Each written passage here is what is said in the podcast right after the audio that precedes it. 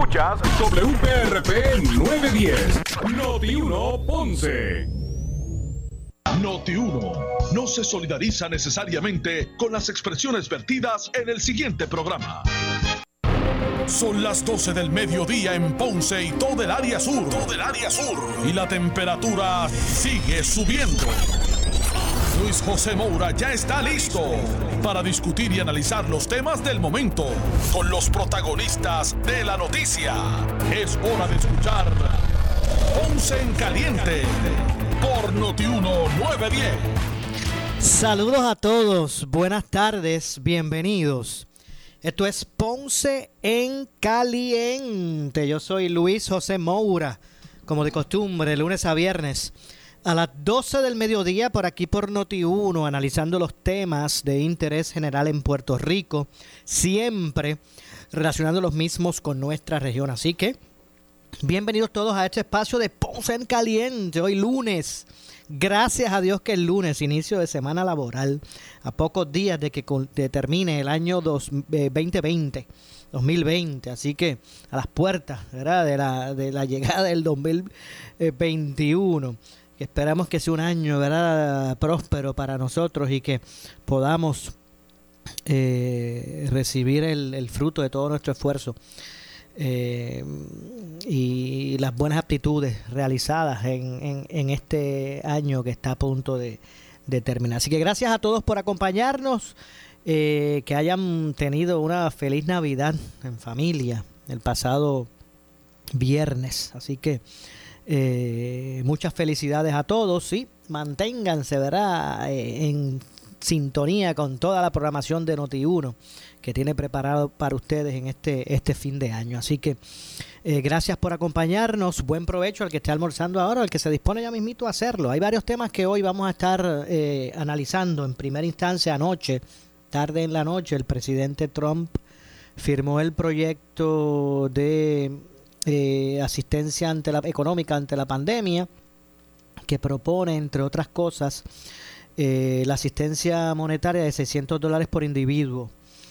Eh, ante unas polémicas en términos de la cuantía, ayer el presidente firmó la versión que está actualmente de 600 dólares. El presidente pretendía que ese, ese cheque que en el pasado había sido de 1.200 dólares, que fuese de 2.000 dólares. Em, y él proponía 2.000 dólares ya de salida, ¿verdad? No, no recuerdo que haya propuesto 2.000 dólares cuando se enviaron los 1.200, pero esta vez dijo, bueno, ya yo me voy, pues ahora que, gasten los 2.000. Así que eh, ahí hubo un tranque, finalmente se aprobó una cuantía de 600 dólares con la promesa de que se estaría trabajando posiblemente otro proyecto que entonces eh, eh, enviaría la cuantía de 1.400 dólares. Así que por lo menos el de los 600 ya está aprobado.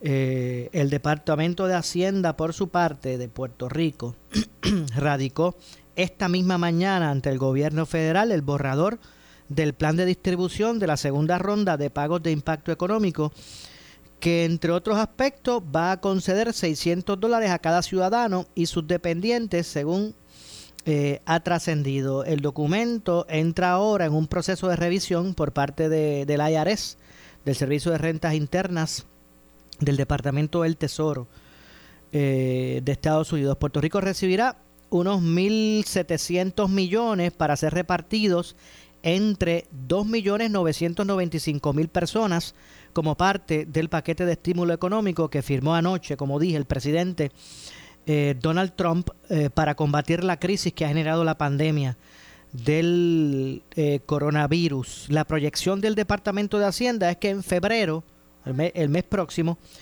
bueno, el, mes próximo es enero, en febrero, ¿verdad? El segundo mes del año, ya haya comenzado o se comiencen a realizar eh, los desembolsos a los ciudadanos y sus dependientes.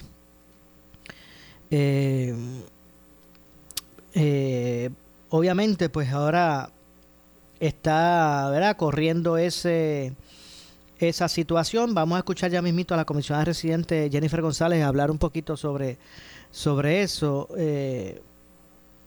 Ahora, no sé por qué la proyección del Departamento de Hacienda es que en febrero ya haya comenzado o se comience a realizar los desembolsos. Bueno, me parece que, que febrero es, eh, bueno, ellos estarán a expensas de que le aprueben su plan de distribución, pero ya es uno que, me imagino que es un, un, copy-paste del, que se utilizó para los 1200.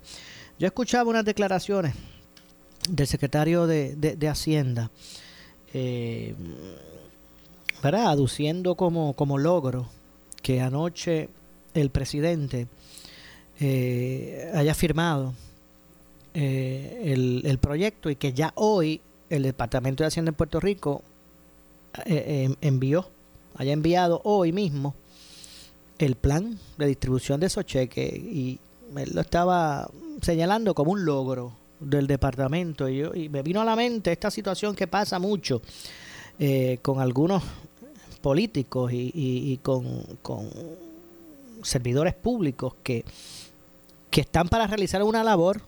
Yo, yo recuerdo que hay alcaldes por ahí que hacen unos grandes anuncios, unos eh, hasta pautan en medios de comunicación o hacen comunicados y conferencias de prensa para anunciar que encinta, pintaron el encintado de la comunidad X. Y yo digo, bueno, pues eso no, no, no es lo que le corresponde a usted como administrador. Pues es obvio que el Departamento de Hacienda le corresponde a someter eso y ya haces, y ya tiene, ya tienes el plan hecho de los 1200 antes. Pero esta, esta misma, este, este, este, este mismo sistema de hablar para las gradas y el aspecto político que no sabemos separar, nos hace eh, eh, eh, actuar de esa forma. Querer proyectar como logro que se sometió el plan de distribución. Si es que eso es lo que a usted le corresponde, para eso usted es secretario de Hacienda. O que el alcalde X diga, pinté, anuncio que como una obra realizada, pinté los encintados de, de, la Avenida Las Américas, por decir algo, ¿verdad? Bueno, pues si eso es lo que a usted le corresponde.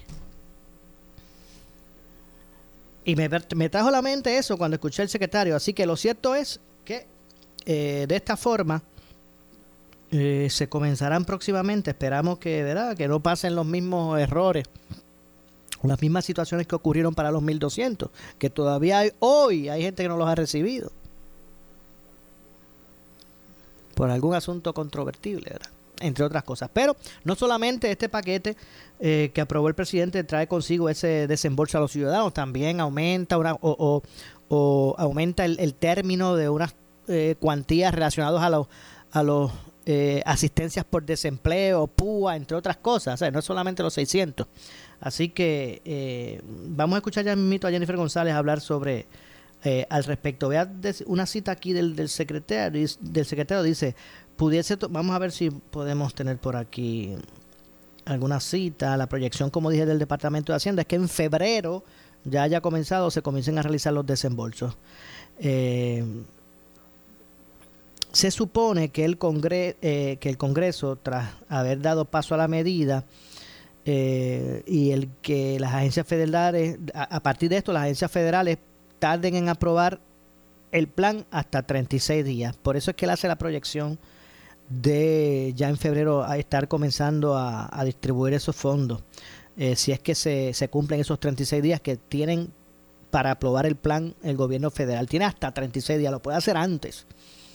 Eh, según dice el secretario, eh, pudiese tomar la misma cantidad de días en conseguir el plan de distribución, que fueron 36, que ha sido el plan de distribución más rápido ejecutado por Hacienda.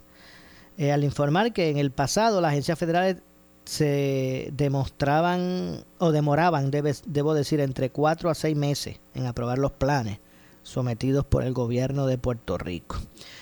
Eh, esperamos que, ¿verdad? Que, que, se pueda atender una, de con premura y se pueda realizar de una forma expedita este, este procedimiento. Como dije anoche, anoche mismo, y reaccionó en sus redes sociales la comisionada residente de Puerto Rico en Washington, Jennifer González, eh, al momento de que el presidente pues aprobó esa, ese proyecto. Así, así que vamos, vamos a tratar de, de, escuchar aquí lo que dijo la gobernadora, la, la comisionada residente el cheque de 600 dólares. Esto hace ya hoy ley el que se extiende un beneficio de 300 dólares semanales eh, para el de, el desempleo a partir de esta semana por 11 semanas consecutivas. El PUA 300 dólares también eh, semanales eh, por 11 semanas consecutivas. Así que mañana les doy el detalle de todas esas, de, de todas esas cosas. y yo sé que muchos están preguntando que si el cheque va a ser de 2.000 o va a ser de 600. El cheque que ya se firmó de eh, de 600 dólares, que es el que se ha autorizado. Sin embargo, mañana, yo estoy aquí en Washington otra vez, mañana la Cámara eh, se acciona nuevamente para ver el proyecto de la defensa y para ver si se va por encima del veto y están en negociaciones de que se emita o se apruebe un, proyecto separado que incluya un cheque de 1.400 dólares para llegar hasta los 2.000. Así que todavía ese no se ha acordado, eh, pero eso es lo que se espera, ¿verdad? Que al, al firmarse este de 600 dólares haya un cheque adicional o una aprobación de un proyecto adicional eh, de 1.400 para llegar a los 2.000. Mañana habrá sesión, así que mañana sabremos con más detalles. Así que eh, espero que eh, ahora con esto, esto va a ayudar a mucha gente, así que mañana les doy el detalle de todas las cosas que están contenidas aquí. Bueno, esas fueron las expresiones que hizo la comisionada residente Jennifer González anoche. esa sesión que ya hace referencia es hoy, porque este video, ¿verdad? Esta expresión la hizo anoche tarde y es que el presidente pues lo firmó en horas de la noche el, el proyecto.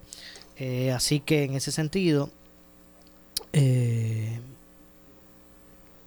pues ahí, ahí se extiende no solamente eh, los fondos de desempleo, unas semanas adicionales, como 11 semanas más, unos 300 dólares, al igual que el PUA, como 11 semanas más se extiende con unos 300 dólares. Estos son los que, esa es la aportación que sería, que sería federal, porque por ejemplo, si se une a, a, lo local, pues esas cuantías serían mayores. Así que eh,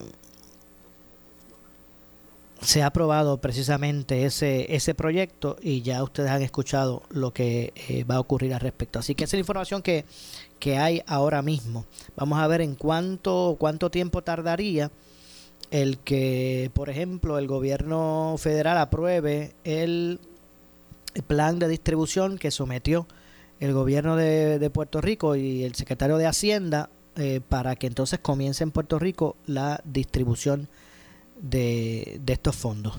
Así que vamos a ver cuánto tiempo toma eso y, y, cómo, me imagino que será de la misma forma que se hizo en, Puerto Rico con, con relación a los, a los 1.200 primeros que se enviaron.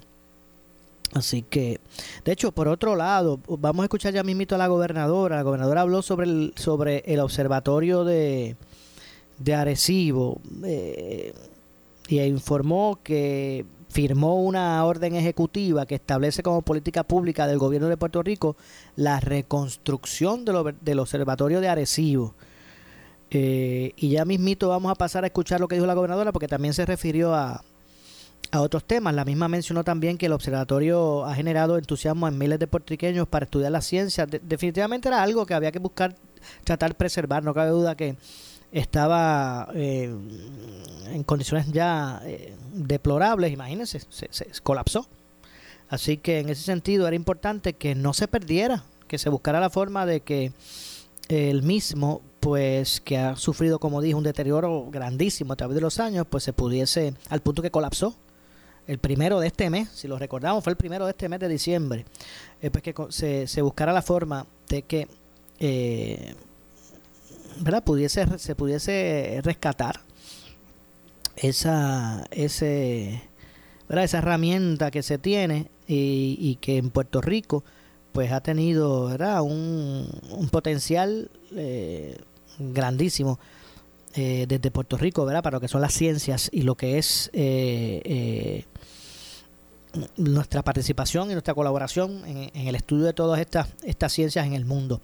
Así que vamos a ver entonces lo que ocurre al respecto. Estoy aquí tratando de, buscar, ¿verdad? Poder escuchar precisamente a la gobernadora al respecto. Y, y, también escucharla en términos de lo que ah, son otros temas de interés eh, y que están siendo parte del análisis público en el día de hoy. Así que Vamos a escuchar a la gobernadora que en el día de hoy pues hizo esa, esa conferencia de prensa eh, con relación al, al observatorio. Vamos a ver si podemos escucharlo. Siempre que cambió el giro de las gestiones que nosotros estábamos haciendo. Impactó a todo el pueblo puertorriqueño. Así que en ese momento eh, tomamos la iniciativa como parte de política pública del gobierno de Puerto Rico de asistir en unión a las agencias.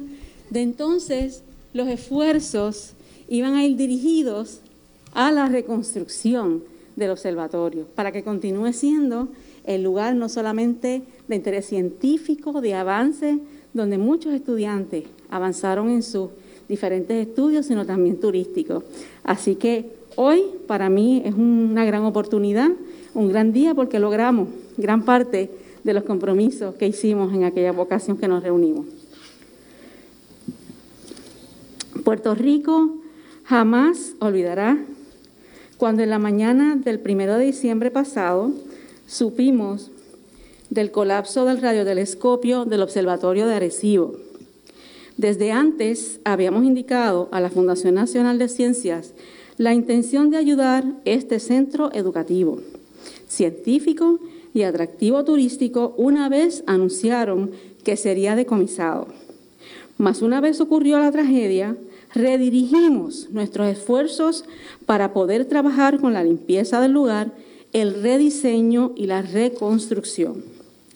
Es por eso que hoy, junto a estos destacados científicos, entre los que se encuentran la reconocida meteoróloga y presidenta de la Junta de Directores, Ada Monzón, a quien excusamos en la mañana de hoy, de igual manera al doctor Abel Méndez, director del Planetary Abilitary Laboratorio de la Universidad de Puerto Rico, recinto de Arecibo, de Arecibo al doctor Brad Weiner, al codirector del Consorcio de la Subvención Espacial de la NASA para el estudio del observatorio, también al doctor Carlos Padín Bibiloni, el rector de la Universidad, Ana G. Méndez, bienvenidos todos, del recinto de Calley, a Carlos Rubio, nuestro eh, director ejecutivo de la Oficina Estatal de la Conservación Histórica, al ingeniero Francisco Córdoba, quien es director del Observatorio de al doctor Gerardo Morel, director de la NASA en Puerto Rico, el Space Grant Consortium, a Luis Fernanda Zambrano, directora de los, del Arecibo Observatory Space Academy, al arquitecto Pablo Ojeda, consultor del Preservation, de Preservación Histórica, y al doctor Ramón Lugo, director del Florida Space Institute de la Universidad de la Florida Central, para reiterar el compromiso que tiene este gobierno con el Observatorio de Arecibo. Porque es importante mencionar a todos estos expertos científicos y estudiosos, porque han sido parte integral no solamente del servicio que hacía el observatorio, sino del interés de que haya un esfuerzo común, de que nosotros podamos ir dirigido a la reconstrucción del observatorio. Así que por eso para mí era importante mencionarlos a todos. Excusamos a aquellos que no pudieron venir durante la mañana de hoy, pero era importante la aportación que cada uno de ustedes ha hecho en este esfuerzo. Es por eso que hoy firmo una orden ejecutiva a los fines de establecer como política pública la reconstrucción del radiotelescopio del Observatorio de Arecibo para que resurja como un centro educativo de clase mundial. Por 57 años, esta facilidad de prestigio mundial funcionó como una instalación de investigación con capacidad de descubrimientos científicos y contribuciones para la seguridad nacional, la investigación científica, la educación, además del atractivo turístico. El gobierno de Puerto Rico está convencido de que el colapso del radiotelescopio trae una gran oportunidad de rediseñarlo, teniendo en consideración las lecciones aprendidas y las recomendaciones de la comunidad científica para que sea relevante por décadas, que se pueda reconstruir y pueda volver a ser un centro de clase mundial para futuras generaciones. Esta orden contempla una asignación presupuestaria de 8 millones de dólares para los esfuerzos de reconstrucción, que debe incluir el remedio del daño ambiental con la remoción y disposición segura del material afectado, lo que ya comenzó bajo la supervisión de la Fundación Nacional de Ciencias. Reconociendo los valores culturales, científicos y sociales del Observatorio para la gente de Puerto Rico y la humanidad, la Junta de Planificación de Puerto Rico designó el área como zona histórica, que se había luchado por mucho tiempo, así que como parte de este esfuerzo también logramos que se fuera designada como zona histórica. Entendemos que tanto el Estado como el gobierno federal y el sector privado ayudarán con el diseño, la construcción y la eventual operación del observatorio. Quisiera, a pesar de que la hemos excusado en la mañana de hoy, eh, que Adam Monzón, ¿verdad?, en algún momento va a hacer algunas expresiones, así que agradecemos a Ada por todo el esfuerzo y porque una vez ocurrió esta situación, nos comunicamos con ella para que uniéramos a todas las personas que de alguna manera estaban interesadas con la reconstrucción del observatorio y que esto que hoy estamos firmando sea una realidad.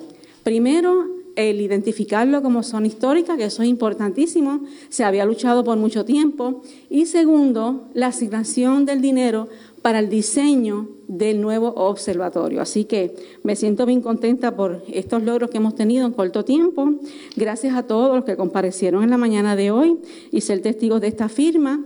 Me gustaría, antes de pasar a la firma, dar la oportunidad de aquellos que quieran hacer alguna expresión. Me encantaría que pudieran acercarse y que hicieran una, expresión para nuestro pueblo de ese compromiso y de lo importante que hoy comienza la reconstrucción del Observatorio de Arecibo. Así que, adelante.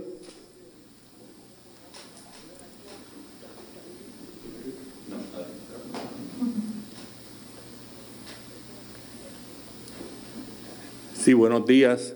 Mi nombre es Gerardo Morel, soy profesor de física en la Universidad de Puerto Rico en Río Piedras y también soy el director del consorcio de NASA en Puerto Rico. Como saben, pues hemos estado participando de estos esfuerzos para construir un nuevo observatorio, del cual la gobernadora ahora también se hace parte a través de esta política pública del gobierno de Puerto Rico para eh, crear el diseño de un radiotelescopio moderno y que sea capaz de traer nuevos descubrimientos científicos desde Puerto Rico y que también crea un espacio educativo eh, para nuestros jóvenes y también un atractivo turístico para la, el crecimiento económico de la zona de Arecibo y pueblos limítrofes y de todo Puerto Rico. Quiero decir que esto es parte, ¿verdad?, de también de los esfuerzos que vienen haciéndose orgánicamente en todo Puerto Rico y también con eh, colaboradores de Estados Unidos, que resultó en ese documento que se envió a la Casa Blanca y al Congreso con más de 100 mil firmas, que quiero darle gracias a todo el pueblo de Puerto Rico y a todos nuestros colaboradores fuera de Puerto Rico, porque ese gran logro orgánico, ¿verdad?, que viene de las raíces de pueblo y este, espontáneamente de todas las personas que respaldan este esfuerzo se lograron esas más de 100 mil firmas, ya van por 110 mil firmas, y que ahora se une este esfuerzo ya oficial del gobierno de Puerto Rico a través de la gobernadora con, este, con esta política pública que va a facilitar que ese reclamo que se hizo a través de las 100 mil firmas se cristalice ahora en un diseño que eventualmente va a resultar en la construcción de un nuevo observatorio, inclusive mejor que el que teníamos antes. Así que muchas gracias a la gobernadora y muchas gracias a todos los que firmaron ese documento que se envió al Congreso. Buenos días.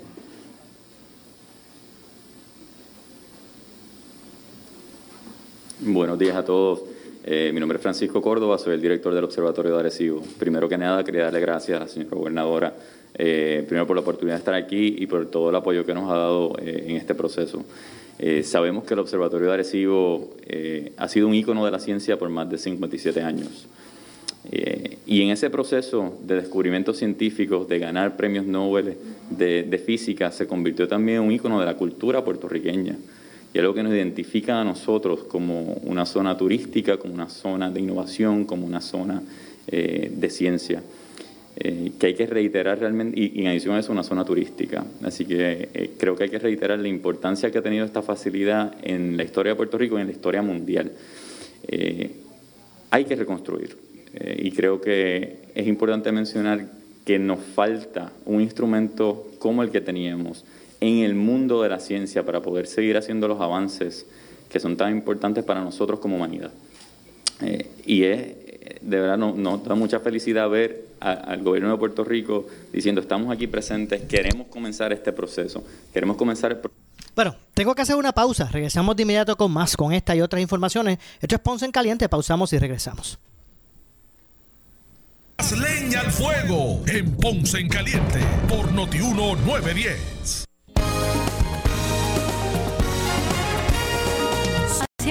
que quieres escuchar. Las 24 horas te queremos informar. Cambian en cualquier momento. Comenzando el mes de noviembre pasado, Tomás Rivera Chats niega a Normando Valentín en Noti 1630 que le interese un puesto en el Tribunal Supremo de Puerto Rico. ¿Usted consideraría una posición en el Tribunal Supremo de Puerto Rico si surgiera la vacante y se fuera Anabel Rodríguez en su momento, que es la próxima en línea? que no, no, no contemplo la Un mes después, la gobernadora Wanda Vázquez lo tira al medio, revelando que Rivera Chats sí quería el puesto de juez del Supremo. A principios de noviembre eh, tuvimos una reunión. En ese momento él me preguntó si tenía ya el candidato para eh, el Tribunal Supremo de Puerto Rico. En ese momento le manifesté que sí. Él me indicó que él deseaba ser considerado para esa plaza. Rivera Chats a principios de noviembre. Tuviera la vacante y... que no, no, no contemplo la rama Wanda Vázquez en diciembre. A principios de noviembre él me indicó que él deseaba, deseaba ser considerado para esa plaza. No, no contemplo, Él me indicó que él deseaba ser considerado para esa plaza. Para esa plaza. Cuando las noticias cambian, tú lo escuchas primero en Noti 1630. Primera fiscalizando. Busca nuestro chopper Econo. Pernil de cerdo trasero, congelado US, 88 centavos libra. Chuletas de cerdo primer corte, congeladas US o Canadá, a 68 centavos libra. Habichuelas o garbanzos Goya, variedad, lata de 15.5 onzas a 2 por 1 dólar. Coca-Cola, regular o dieta, botella de 1.75 litros a 78 centavos cada una. Cerveza Medalla Light, caja de 24 botellas de 7 onzas a 12.98. Tú que Econo sabe en esta emergencia. En Laboratorio Clínico Profesional Emanuel Guayabal y Río Cañas en Juana Díaz seguimos brindando nuestros servicios de calidad. Hemos reforzado nuestras medidas de protección en cada una de nuestras instalaciones. Estamos recibiendo órdenes médicas por fax o correo electrónico. Para conocer nuestro horario especial y mayor información, llámenos al 260-5504 o al 580-0080. También a través de nuestra página en Facebook, Laboratorio Clínico Profesional Emanuel. Por ti y por los tuyos daremos la batalla unidos y venceremos. Disfruta de la vida con tu Toyota nuevo, pero que sea de Furiel, porque Furiel te trata bien. Garantía y servicio de primera tiene él. El mejor trato y negocio, sin duda tiene Furiel. Furiel Toyota, Bayamón 625-5700, Río Piedra 625-3000, Ponce Bypass 284-2020. Si se trata de un Toyota, primero venga Furiel. En Navidad y Año Nuevo, montate en un carro nuevecito al interés más bajo que puedas encontrar, 2.45% APR y sin pronto, solo en Centro Coop Ponce. También tenemos el mejor interés para carros usados al 5.49% APR. Contáctanos en el 787-857-3500. Estamos en la Rambla de Ponce. Sujeto a aprobación de crédito. Ciertas restricciones aplican. Centro Coop Ponce. ¡Felicidades! Acciones y depósitos asegurados hasta 250 mil dólares por COSEC. Necesitas una enfermera, una ama de llave, necesitas un médico, pañales desechables, suplemento alimenticio o medicamentos. En Hospicio La Paz podemos ayudarle. Hospicio La Paz le provee a cada paciente de enfermedad terminal todos los servicios de cuidado médico en su hogar, a la vez que le ofrece apoyo y soporte emocional y espiritual tanto al paciente como a sus familiares. Hospicio La Paz. Llame gratis al 1-800-981-0032. 1-800-981-0032. Nos vamos de parranda a llevarles bendición. Y nos vamos de parranda a llevarles bendición a celebrar el nacimiento de Jesús el Redentor a celebrar el nacimiento de Jesús el Redentor a celebrar a celebrar. Llenos de felicidad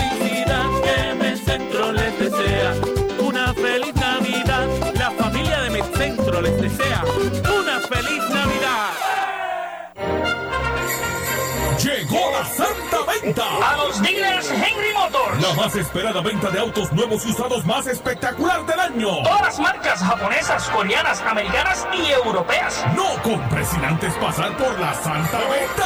En el Mega Dealer Nissan y en Henry Motors Outlet en la Avenida Las Américas y en Henry Motors en el Ponce Bypass. No se rechazará ninguna solicitud. ¡Feliz Navidad! Uso de mascarilla requerido en todo momento.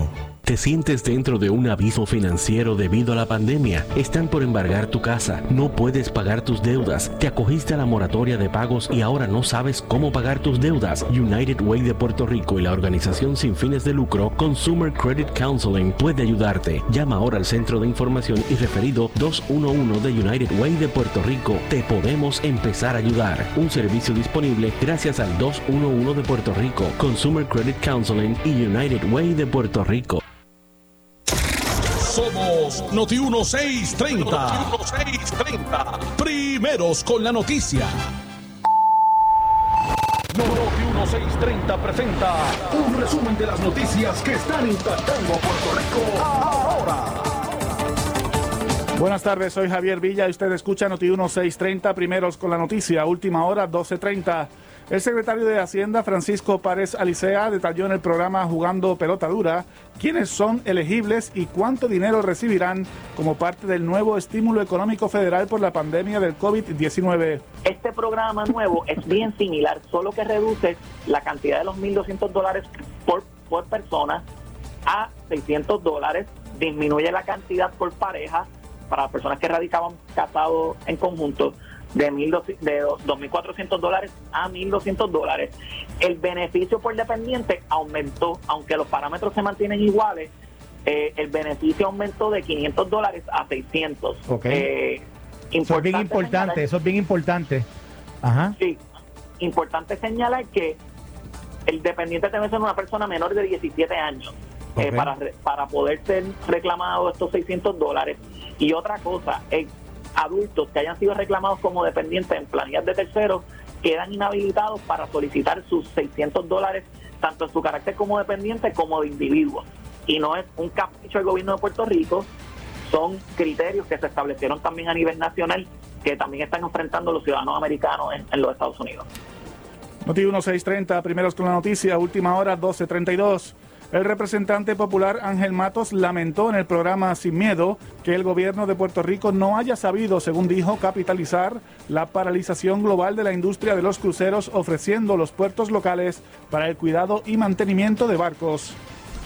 ¿Cómo es posible que esta administración no ha podido capitalizar teniendo un muelle de Ponce grandísimo en desuso, teniendo Roosevelt Roads tan grande en desuso? Y un puerto de San Juan que tiene como 14 espacios para amarres temporeros, no ha podido capitalizar con estas industrias y decirle, mira, vente a Puerto Rico, eh, no te cobro el impuesto tradicional por amarre, pero usa Puerto Rico como tu centro de servicio para esos aparatos, como está ocurriendo en las Bahamas o en el puerto de Miami. Curazao está recibiendo 15 millones mensuales, manteniendo de 20 a 25 cruceros que le pagan una mensualidad para que la tripulación esté en un sitio seguro, bajo una regla inquebrantable de que nadie se baja del crucero y reciben servicios de combustible y reciben provisiones. Y entonces llega Carmelo Paint, empresa local, a pintar el crucero por fuera. Y después llaman a Ebanistería Carmelo. Mira, tengo 20 habitaciones, 20 camarotes que tú sabes, las puertas tienen un poquito de madera que hay que arreglar y se genera un negocio subsidiario, ¿no? O sea, una cosa paralela a lo que el mundo se levanta. Noti 1630, primeros con la noticia, última hora 1233. La gobernadora Wanda Vázquez Garcet firmó este lunes una orden ejecutiva que establece como política pública del gobierno de Puerto Rico la reconstrucción del observatorio de Arecibo.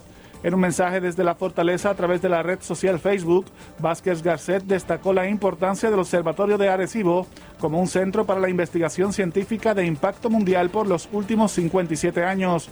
Como parte de la orden ejecutiva se asignan 8 millones de dólares para ayudar en la reconstrucción de un observatorio mucho más moderno, dijo la gobernadora. Vázquez Garcet señaló que el observatorio de Arecibo había sufrido deterioro a través de los años, lo que culminó con el colapso el primero de diciembre. Noti 1630, primeros con la noticia, última hora 1234.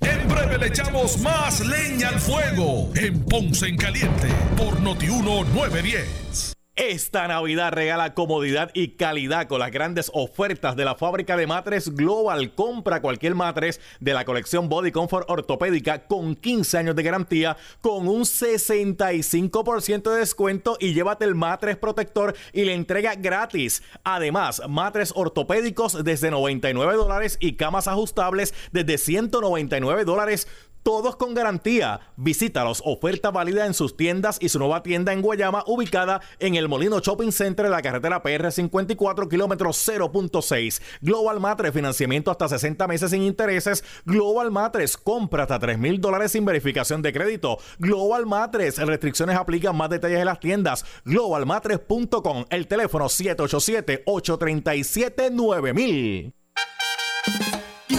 Regresa el parrandazo de Credicentro Coop Ponce. Te prestamos hasta 40 mil dólares con un pago mensual desde 400 dólares. Echa para acá para que pases una feliz Navidad. Más información en nuestra sucursal en la Rambla de Ponce o llamando al 857-3500. Sujeto a aprobación de crédito, ciertas restricciones aplican. Acciones y depósitos asegurados hasta 250 mil dólares por COSEC. En esta emergencia, en Laboratorio Clínico Profesional Emanuel Guayabal y Río Cañas en Juana Díaz, seguimos brindando nuestros servicios de calidad. Hemos reforzado nuestras medidas de protección en cada una de nuestras instalaciones. Estamos recibiendo órdenes médicas por fax o correo electrónico. Para conocer nuestro horario especial y mayor información, llámanos al 260-5504 o al 580-0880. También a través de nuestra página en Facebook, Laboratorio Clínico Profesional Emanuel. Por ti y por los tuyos, daremos la batalla unidos y venceremos. El área sur está que quema. Continuamos con Luis José Moura y Ponce en Caliente por el 910 de tu radio.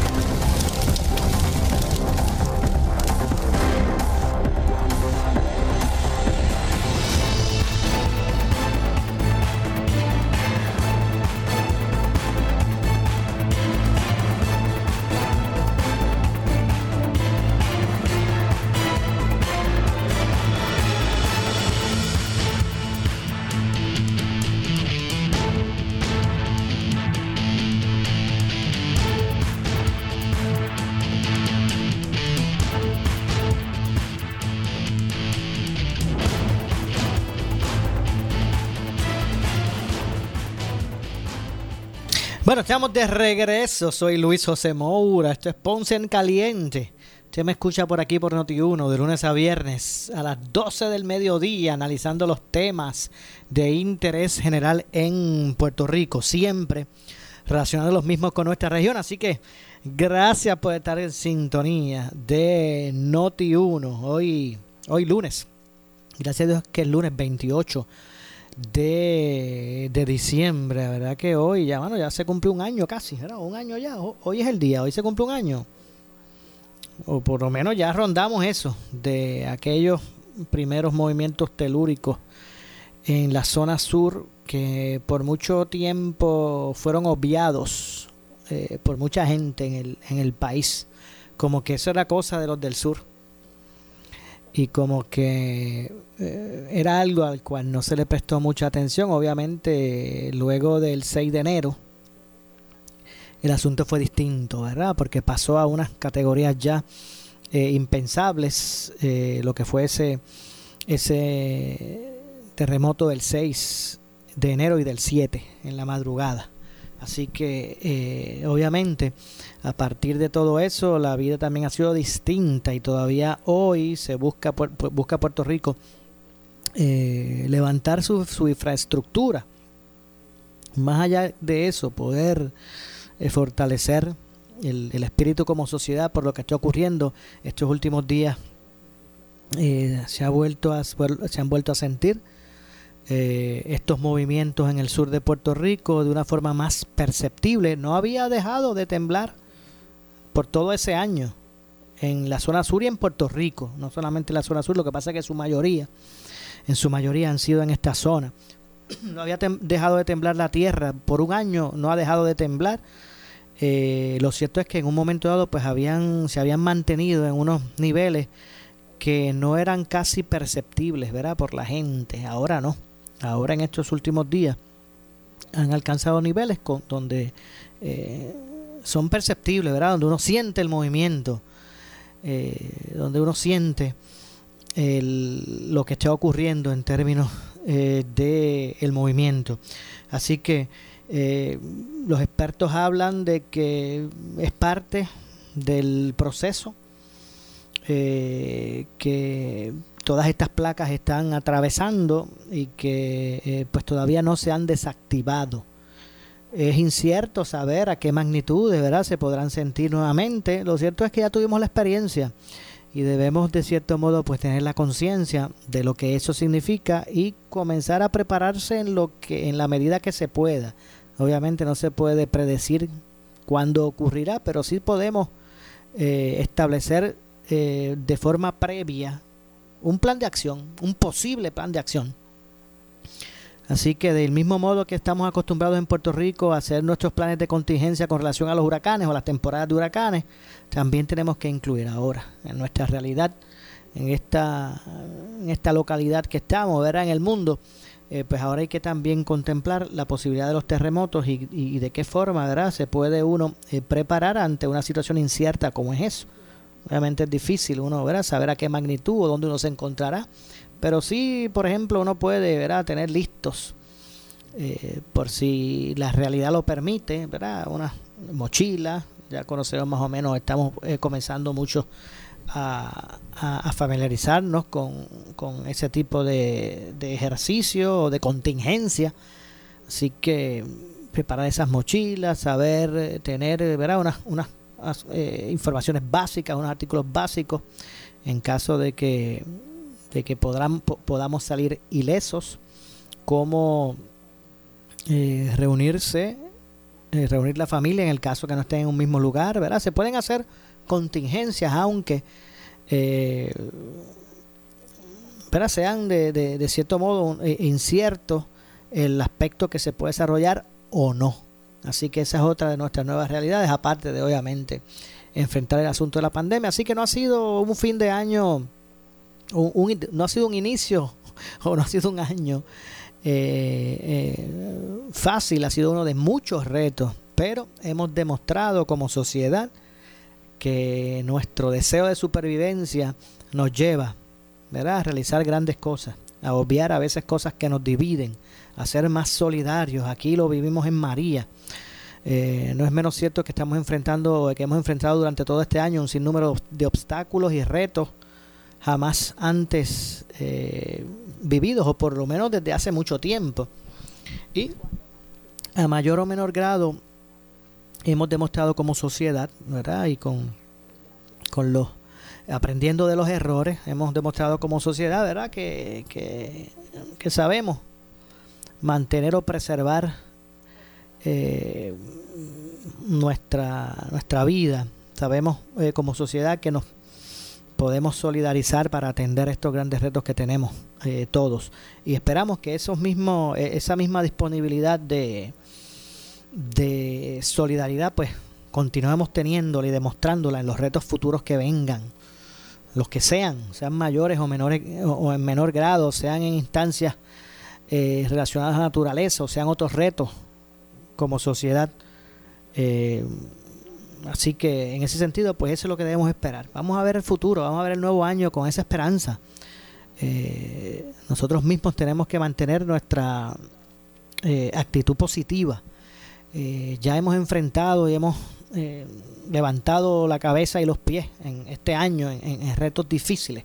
No hay por qué pensar que no lo podremos lograr nuevamente. ¿Que hemos cometido errores? Claro que sí. Ahora, se debemos aprender de los mismos. Aprender de esos, de esos retos y poder eh, continuar hacia adelante. Eh, ya como dije, el asunto de del eh, observatorio, ustedes escucharon a la gobernadora hablar al respecto y cuál va a ser la política pública al respecto, que es una de salvar, de salvar el, el observatorio. sobre el estamos tratando de, estamos esperando la eh, respuesta del comisionado electoral del PIB, Roberto Iván Aponta, a ver que nos diga en qué punto estamos. Supone que ya, ya terminamos el, el, el, el recuento, eh, no el recuento, el escrutinio, debo decir, el escrutinio, general. Bueno, por lo menos hay ya definida en, en, Culebra ya se definió la alcaldía, igual que el distrito de Arecibo, en, en, en Guánica también, que dicho sea de paso, el panel sobre el fiscal especial independiente emitió una resolución hoy mediante la cual eh, dispone el archivo del caso contra el exalcalde de Guánica, Martín Vargas Morales. Eso fue en el día de hoy. Eh, este caso se originó con un referido al FEI eh, del informe final de la Comisión de Asuntos Municipales del Senado. La investigación realizada se inició con una querella presentada por el alcalde Papichi Santos Seda saliente sobre unas obras de arte que fueron adquiridas con fondos municipales donde, durante la incumbencia de Martín Vargas. Eh, según el informe del fiscal investigador, el licenciado Rafael Sánchez Hernández, tanto los informes del Departamento de Justicia como los de la Oficina del Contralor eh, develan que las obras adquiridas estaban destinadas para ser expuestas en el Museo de Arte y, e Historia Pedro Juan Vargas. Según la información, eh, antes mencionada, la obra Flor del Aire es la única que no ha podido ser localizada. Sin embargo, no hay prueba de que alguien se haya apropiado de esta. La resolución del panel cita el informe del Departamento de Justicia al indicar eh, que si el alcalde Martín Vargas no ejerció su mayor juicio, que no fue prudente ni sensato, eh, que entre otras cosas eh, se señala que el costo de la obra fueron, fueron excesivos y extremadamente innecesarios. Así es que se origina la, la. No obstante, tratándose de hechos que ocurrieron en los años 2006 y 2007, los posibles delitos estarían prescritos.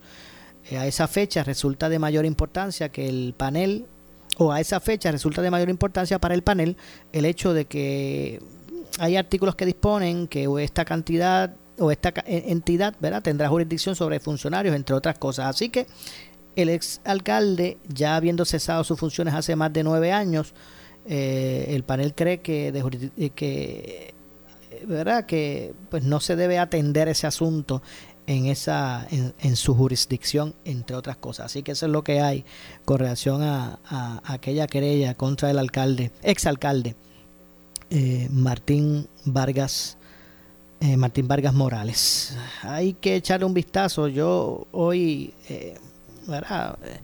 se me generó expectativa cuando vi el informe de, del Departamento de, Salud en términos de lo que eh, son los números, las estadísticas del COVID y hay una, unas reducciones ¿verdad? significativas. Los que estamos acostumbrados a trabajar con estos números a diario, eh, obviamente de, de, forma inicial nos percatamos ¿verdad? de, unos, de unos, unas reducciones en, en, los números, que me parece positivo. Yo espero que esto no sea, ver, o sea, que esto sea el primer paso de una, de una escala descendiente. Eh, por ejemplo, el Departamento de Salud en su informe de hoy, hoy lunes actualizado, reportó 11 muertes por COVID-19, eh, que es un número ¿verdad? bastante parecido al que se refleja a diario. El asunto es que los otros renglones, como el de los casos confirmados, y los probables, al igual que los sospechosos, pues se reducen de forma vertiginosa. Aún con las 11 muertes que se registraron, eh, eh, hay 42 casos confirmados nuevos, 11 eh, probables y 20 sospechosos, que bueno, representa una reducción en, esos números que uno pues a diariamente, diariamente manejaba. Hay hospitalizadas 447 personas, dos más que ayer domingo. En intensivo se encuentran 81 pacientes, uno de ellos es un caso pediátrico mientras que en ventilador están 93 personas. Esto representa 8 más que el informe de ayer domingo. En total, eso es durante lo que va de pandemia, en total hay reportadas 1.456 personas fallecidas por COVID-19. eh, en Puerto Rico. Esto, como dije, lo que representa son 11 más, 11 muestras registradas más, o sea, que se, que se confirma y que se, se añade eh, tras su, su eh, confirmación a las estadísticas, 11 más que ayer domingo. Eh, y de esas 11 muertes podemos ver aquí que hay al menos dos de ellas son en la región de Ponce, dos de esas muertes, dos de ellas en Bayamón, una en Caguas, otra en Arecibo, entre, entre otras cosas. Así que de esa forma, mientras esto ocurre, y esperamos pues que esos números sigan en, en descenso, se continúan las etapas de vacunación en Puerto Rico todavía están en la fase 1, 1A, donde los profesionales de la salud están siendo vacunados. La Guardia Nacional, ah, que había comenzado el, ejercicio en unos puntos específicos, por ejemplo en, San Juan, en el Perín Zorrilla, los hospitales fueron los primeros que comenzaron a, vacunar a su personal. Eh, no es suficiente, porque no solamente aquí se trata de personal de hospitales, hay otros eh, enfermeros, cuidadores que les corresponden estas primeras etapas. Eh, y este tipo de personal de, salud se está utilizando de forma pública en lo que se añaden otros otros sites, ¿verdad? Otros otros lugares. El Pedrín Zorrilla eh, al principio se fue un poquito de, de, control, se fue un poquito de control el procedimiento, porque no solo eran, eran demasiados los que estaban, estaban acudiendo eh, de personas que le correspondían, sino que también se estaban colando personas que no le correspondían, en lo que se orientaba, se sacaba de la fila, se formó, ¿verdad? Un pequeño, una pequeña eh, lentitud del proceso. Ya ahora lo están haciendo por turno, solamente 600 por día. Eso fue lo que dijo la, Guardia Nacional. es lo que está ocurriendo en el Perín Zorrilla, eh, a la espera de que otras etapas continúen de vacunación. Obviamente hay que, que pedir al gobierno que, sea ágil en el proceso para que la gente no se desespere. Hay mucha gente que, verá que está un poco ansiosa en el sentido de cuándo es que le toca. Todavía hay peligro en la calle. Y, es una situación que obviamente tiene que ser de esta manera, tiene que ser escalonada. Esto no es así el que llegue. Hay unos, servicios esenciales, unas, Hay, unas prioridades, lamentablemente, que hay que, ver que establecerse y, y debe ser así para que haya un ordenamiento. Y así se está haciendo. Eh, siempre soltando al gobierno que mantenga, ¿verdad? Una buena una buena eh, campaña de que la gente no solamente comprenda lo que es la vacuna, sino que, que, que, sepa eh, las fases de, vacunación. Ya mismito yo las tengo aquí, las vamos a repasar con ustedes, luego de que, de que vengamos de la pausa. pero la gente tiene que conocer cuándo es que le toca y por qué es que le toca así. Porque es que hay unos primeros y otros después. Que todo, cuando todo el mundo esté claro, va a haber mucho más paciencia. Tengo que hacer la pausa. Regresamos de inmediato con más. Esto es Ponce en Caliente. En breve le echamos más leña al fuego en Ponce en Caliente por Notiuno 910. En esta emergencia, en Laboratorio Clínico Profesional Emanuel Guayabal y Río Cañas en Juana Díaz, seguimos brindando nuestros servicios de calidad. Hemos reforzado nuestras medidas de protección en cada una de nuestras instalaciones. Estamos recibiendo órdenes médicas por fax o correo electrónico. Para conocer nuestro horario especial y mayor información, llámanos al 260-5504 o al 580-0880. También a través de nuestra página en Facebook, Laboratorio Clínico Profesional Emanuel. Por ti y por los tuyos, daremos la batalla unidos y venceremos. En Navidad y Año Nuevo, montate en un carro nuevecito al interés más bajo que puedas encontrar, 2.45% APR y sin pronto, solo en Centro Coop Ponce. También tenemos el mejor interés para carros usados al 5.49% APR. Contáctanos en el 787-857-3500. Estamos en la Rambla de Ponce. Sujeto a aprobación de crédito, ciertas restricciones aplican. ¡Felicidades! Acciones y depósitos asegurados hasta 250 mil dólares por COSEC. El área sur está que quema. Continuamos con Luis José Moura y Ponce en Caliente por el 910 de tu radio.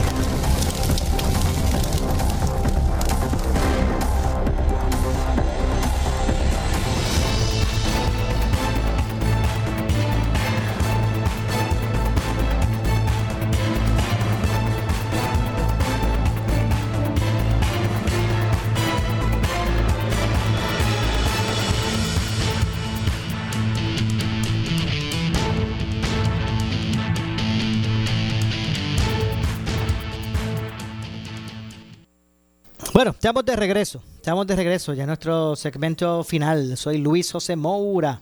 Esto es Ponce en Caliente. Usted aquí me escucha como de costumbre, por aquí por el 910 de Noti1, de lunes a viernes a las 12 del mediodía, analizando los temas de interés. Había dicho antes que se me acabe el tiempo, para que, ustedes conozcan pues más o menos eh, las fases. Esa primera fase 1A eh, eh, comprende de vacunación, comprende, comprende a los trabajadores de la salud, por ejemplo, empleados de hospitales, ya sean públicos o privados estos empleados de CDTs, IPAS, Centros 330, eh, los, las personas destinadas a la respuesta pública rápida de, al COVID, que bregan con pacientes de COVID, eh, los que ofrecen servicios de diálisis, eh, profesionales de hospicio, profesionales de la salud que no trabajen en hospitales. Luego de eso, pues entonces ya vendrían empleados de respuesta rápida como bomberos, policías, enfermeras, manejo de emergencia, empleados de, infraestructura importante como autoridad de energía eléctrica, acueductos,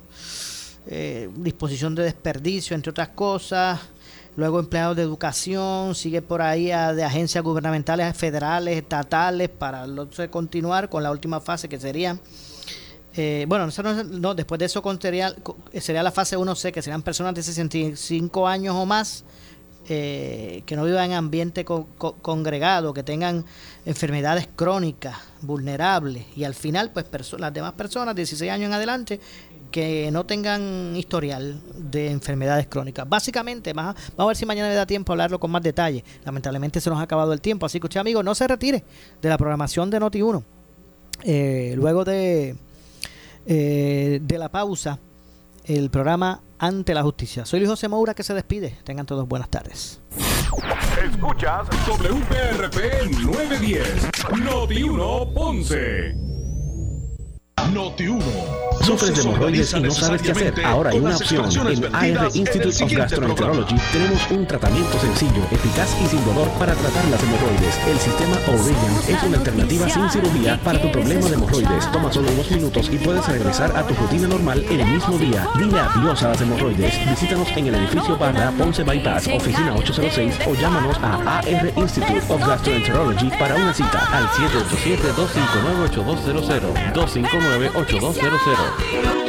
Disfruta Navidad y fin de año con los ahorros de Selectos. Visítanos hoy. Pernil de cerdo delantero entero US fresco, 87 centavos libra. Arroz el mago, sello rojo, grano mediano, paquete de 3 libras, 97 centavos cada uno. Pimientos morrones selectos, lata de 14 onzas, 99 centavos. Papas para cocinar, paquete de 5 libras de Canadá, 4 por 5 dólares. Cómprale el de aquí. Primero lo nuestro. Supermercados Selectos. Más artículos al mejor precio. Especiales válidos del 24 al 30 de diciembre de 2020. Detalles en la prensa.